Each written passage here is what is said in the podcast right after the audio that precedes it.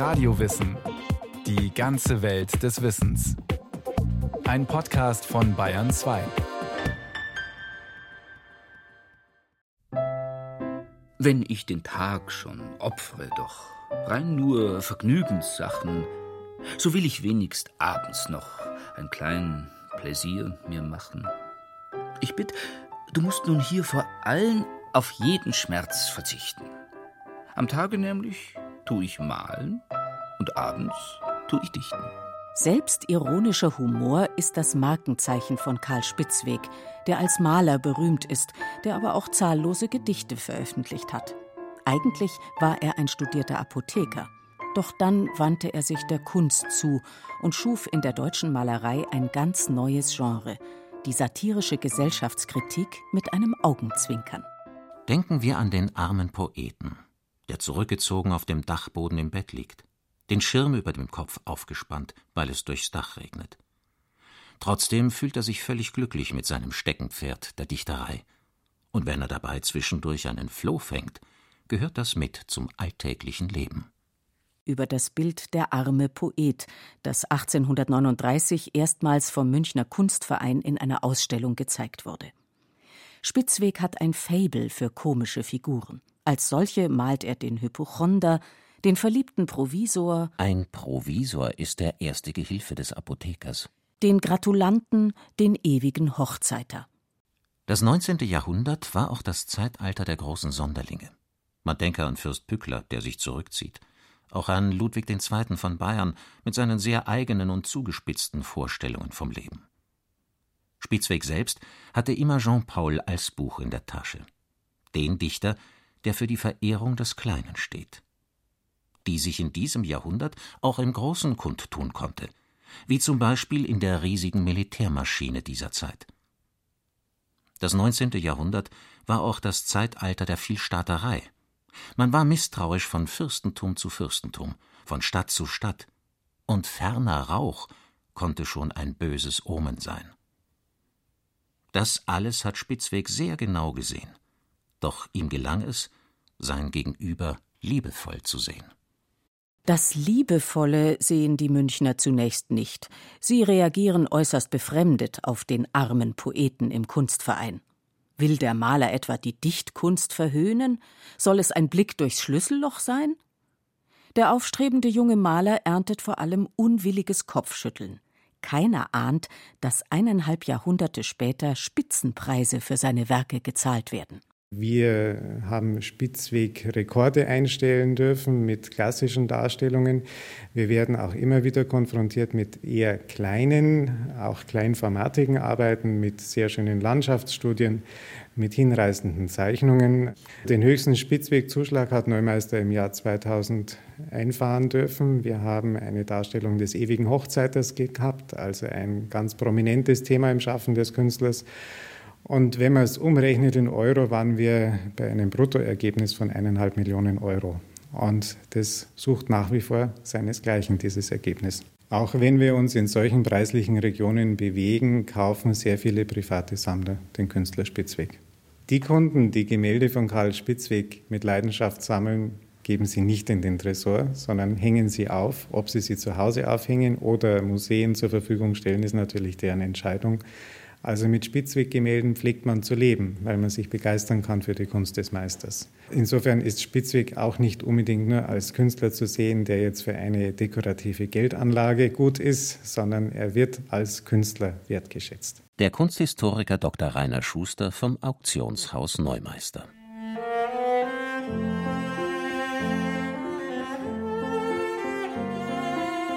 Karl Spitzweg wird 1808 in München geboren. Zwei Jahre zuvor, 1806, ist Bayern Königreich geworden. Das bis dahin in einer Art Dornröschenschlaf gefangene Städtchen erfährt eine enorme Aufwertung. Gerade mal 40.000 Einwohner zählt München im Geburtsjahr Karl Spitzwegs.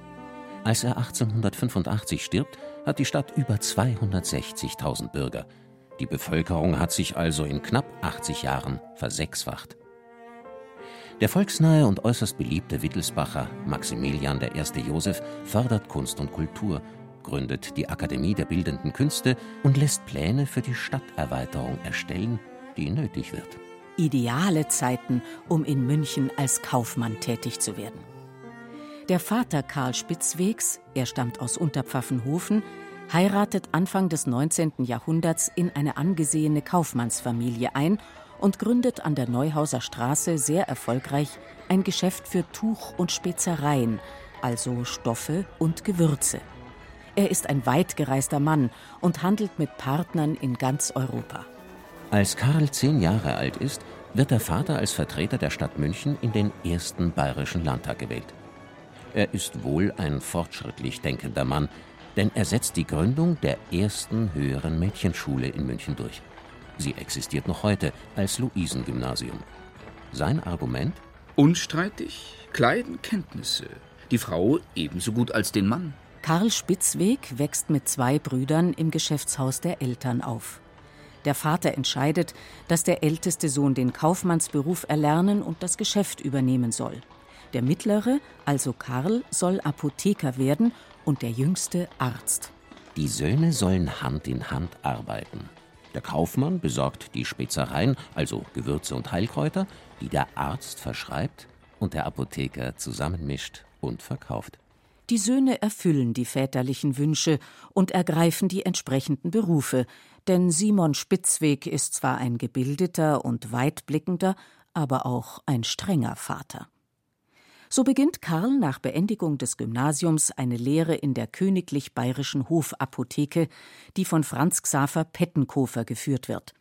Dessen Neffe Max, der später weltbekannte Hygieniker, wohnt zu dieser Zeit beim Onkel über der Apotheke im vierten Stock der Residenz und besucht das Gymnasium.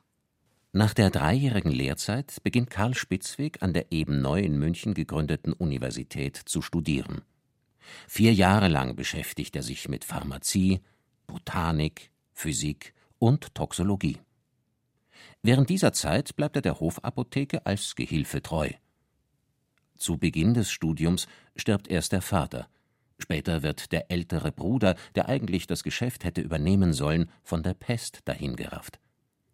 Der jüngste Bruder hängt die Arztausbildung an den Nagel und springt als Kaufmann ein.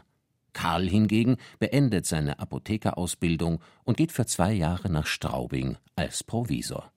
Der 23-Jährige wird Mitglied im Laientheater, gewinnt viele Freunde, mit denen er ausführliche Zechtouren unternimmt und studiert das kleinstädtische Wesen, das er später malen wird.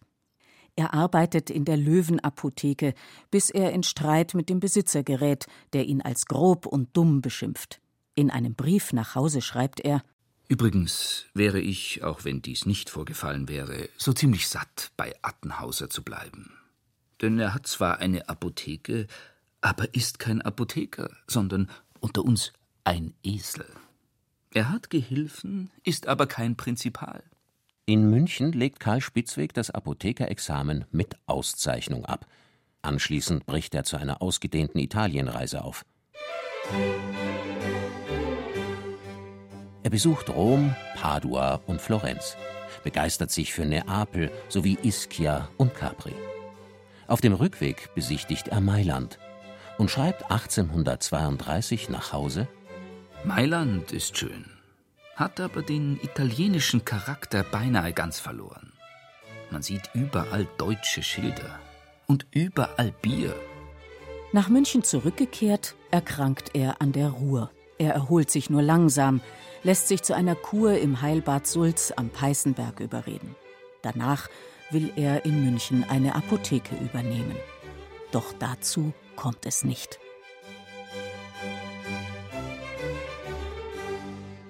Bereits 1833 ist es in manchen Kurkliniken Usus, neben medizinischen Anwendungen eine Art Kunsttherapie durchzuführen. Die Patienten werden angehalten zu malen und die Ergebnisse werden dann gemeinsam begutachtet. Der 25-jährige Karl Spitzweg hat schon in seiner Jugend gern gezeichnet. Er malt den Ofen des Instituts ab, mit einer Klasse und Präzision, die den zufällig anwesenden Landschaftsmaler Christian Heinrich Hanson erstaunt. Der wesentlich ältere Hamburger hat ein bewegtes Leben hinter sich. Im Waisenhaus aufgewachsen, hat er sich als Anstreicher versucht und einige Jahre als Clown im Zirkus Wolf gearbeitet. Später kann er die Münchner von seiner Malerei überzeugen. Spitzweg und Hanson haben sich schon in München getroffen, jetzt freunden sie sich an. Hanson nimmt Spitzweg mit zu seinen Künstlerfreunden und ermutigt ihn, sich mit eigenen Skizzen einzubringen. Der junge Apotheker ist begeistert von der Freiheit des neuen Milieus. Bald schon schreibt er seinem Bruder Mein Absolutori ich. Kann, wenn's mir einfällt, einen Schmierladen etablieren, auch noch nach Jahren. Um aber die Zeit jetzt bis in mein vierzigstes Jahr auszufüllen, habe ich einen anderen Stand gewählt. Rate? Ich hoffe, in meinem vierzigsten Jahr wieder gescheit und ein Apotheker zu werden. Übrigens bestimmte mich zu einer anderen Standeswahl keineswegs die Erbschaft, sondern der Keim lag schon seit meiner Rückkehr von Italien in mir. Karl Spitzweg wohnt inzwischen in der Münchner Dienergasse und genießt die finanzielle Unabhängigkeit, die ihm das väterliche Erbe verschafft hat. Er malt und zeichnet, reist häufig mit den neuen Künstlerfreunden, etwa in die oberbayerische Gebirgslandschaft. Autodidaktisch entwickelt er seinen eigenen Stil. 1835 wird er Mitglied des Münchner Kunstvereins. Der Verein sieht sich als Gegenpol zur Kunstakademie. Die dort ausgebildeten Fachmaler bedienen mit ihren Gemälden vor allem den Zeitgeschmack. Die Themen sind meist religiöser oder historischer Natur und werden von den Mitgliedern des Kunstvereins bespöttelt.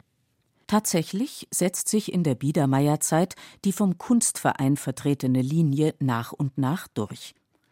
Realistische Alltagsbeobachtungen, Landschaftsmalerei und Blumenbilder werden immer stärker nachgefragt.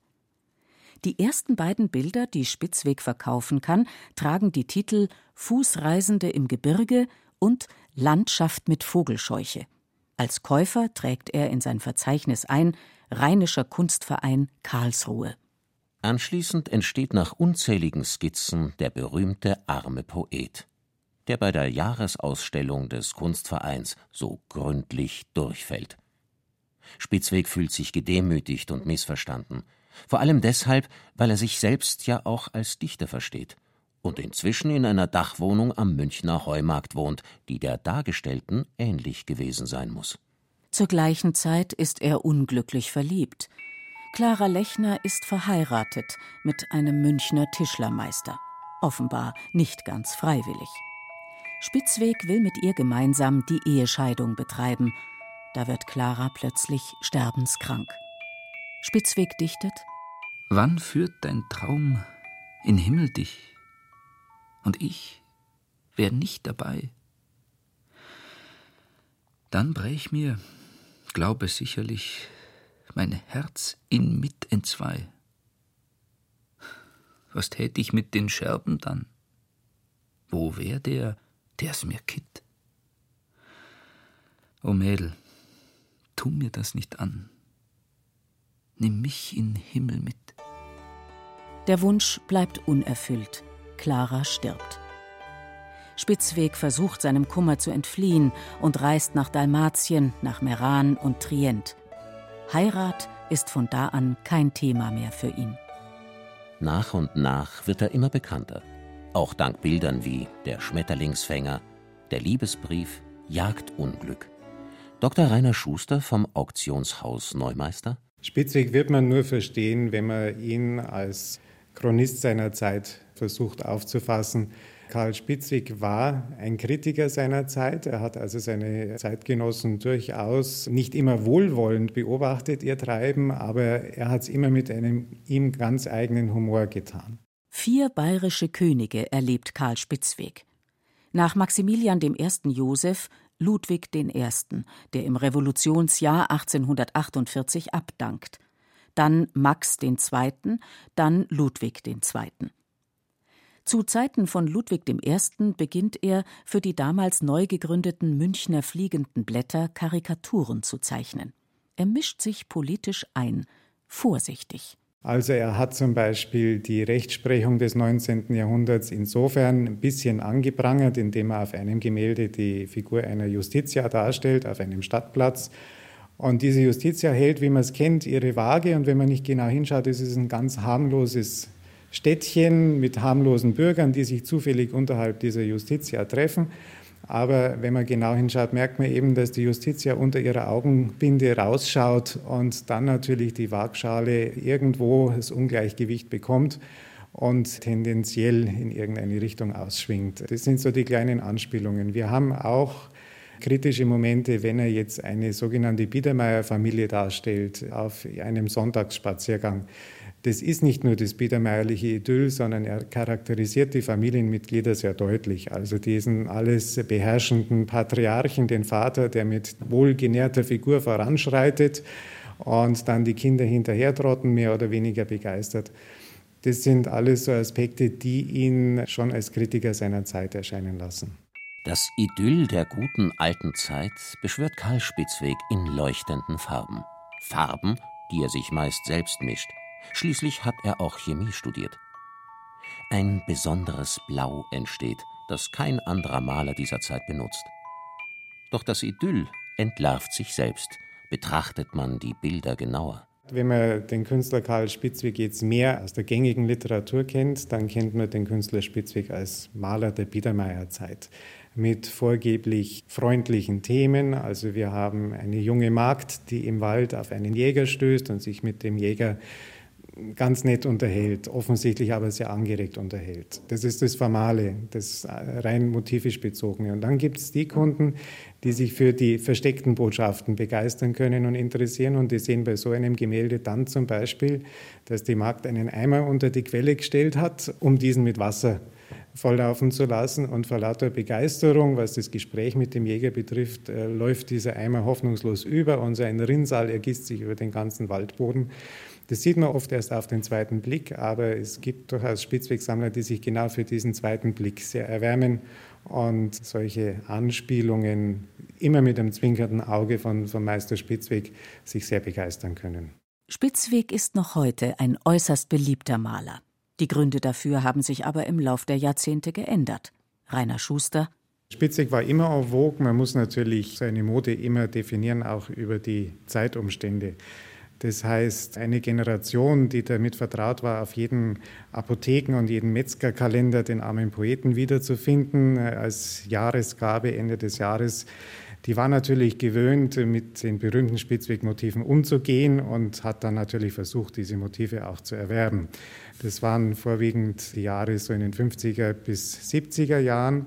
Und dann hat sich der Interessenschwerpunkt ein bisschen verlagert. Spitzweg wurde mehr erforscht. Man hat im Meister Spitzweg nicht nur den Biedermeier-Künstler gesehen, sondern auch den Kritiker seiner Zeit. Und damit hat man sich auch eine neue Käuferschicht erschlossen, die dann auch vor allem auf solche Gemälde, die eben Zeitkritik zum Inhalt haben, reflektierten. Das heißt eigentlich, dass Spitzweg nie aus der Mode war und wohl nie aus der Mode kommen wird. Die Sammler setzen einfach von Generation zu Generation andere Schwerpunkte, was ihre Interessen betrifft. Weniger bekannt sind die Pflanzenstudien des Künstlers. Als Mitglied im Botanischen Verein legt er ein umfangreiches Herbarium an, malt Heilkräuter als Wandschmuck für die Apotheke eines Freundes. Doch seine berühmtesten Motive sind Kleinstadtidyllen oder romantische Gebirgsszenen. Karl Spitzig hat sehr viele Reisen unternommen, allerdings in seinen Anfangszeiten als Künstler mehr Reisen als dann später. Wir wissen, dass er in seinen letzten 30 Lebensjahren in München relativ sesshaft war und brav vor sich hingearbeitet. Äh, um ein Övre von mehr als 1000 Gemälden herzustellen, durfte man sich natürlich auch nicht zu viele Reisen erlauben. Zu Beginn seiner künstlerischen Studien war er allerdings sehr viel unterwegs. Er war in Paris, hat Delacroix studiert, hat sich mit den französischen Landschaftsmalern der Epoche sehr intensiv auseinandergesetzt. Er reiste auch nach Belgien, dieses zusammen mit seinem Künstlerfreund Eduard Schleich. Und beide haben dort äh, der Landschaftsmalerei gefrönt, was dazu führte, dass von Spitzweg ganz unerwartet moderne kleine Landschaftsgemälde erhalten sind. Und es ist sicherlich auch sehr interessant zu sehen, wie sich beide Künstler gegenseitig beeinflusst haben. Spitzweg und Schleich studieren die besonderen Lichteffekte der niederländischen Malerei des 17. Jahrhunderts, versuchen sie auf ihre Darstellung bayerischer Landschaften zu übertragen. Doch Spitzweg ist stärker von Menschen fasziniert als von Panoramen. Mit seiner gleichzeitig revolutionären wie auch poetischen Sicht auf die nahe Umgebung kann er sich noch zu Lebzeiten durchsetzen. Mit 57 Jahren, kurz nachdem Ludwig II. den Thron bestiegen hat, erhält er den bayerischen Michaelsorden. Mit diesem Verdienstorden wurden Personen ohne Unterschied des Standes, der Geburt und der Religion ausgezeichnet, die sich durch Anhänglichkeit, durch Vaterlandsliebe und durch nützliches Wirken in irgendeiner Art die besondere Zufriedenheit des Königs erworben hatten. Für die Auszeichnung revanchiert sich Spitzweg mit einem spöttischen Gedicht. Wenn einer einen Orden kriegt, bei uns ist so der Brauch, sagt jeder grad zu ihm ins Gesicht, verdient hätt ich ihn auch. Wahrhaft erfreulich ist dies schon. Es gibt ein treues Bild. Wie hoch muss stehen die Nation, wo jeder sich so fühlt. Als Karl Spitzweg 1885 im Alter von 77 Jahren stirbt, ist er weit über die Landeshauptstadt hinaus berühmt. Er sitzt am Schreibtisch in seiner Dachwohnung am Münchner Heumarkt über einem Gedicht, als er einen Schlaganfall erleidet. Beerdigt wird er am Münchner Südfriedhof, wo viele große Persönlichkeiten seiner Zeit liegen. Vorbilder für uns heutige, wie der Apotheker, der ein Maler wurde. Der Kunsthistoriker Dr. Rainer Schuster. Man darf auch nicht vergessen, dass Karl Spitzweg aus einer sehr wohlhabenden Familie stammte und infolgedessen mit seiner Kunst nicht unbedingt aufs Geldverdienen angewiesen war. Als Aussteiger kann man ihn natürlich bezeichnen, wenn man vom grundsoliden Beruf des Apothekers und die Karriere hat ja in der Hofapotheke in München schön begonnen, dann über die Station Straubing, also er hat den Beruf ja auch ausgeübt. Aber irgendwann hat er eben erkannt, zu Füßen des Peißenberges, dass sein Herz eigentlich der Malerei gehört und hat den Weg beschritten. Insofern würde ich ihn nicht als Aussteiger bezeichnen, sondern als Vorbild für alle jenen, die äh, damit liebäugeln, ihrer eigentlichen Berufung zu folgen.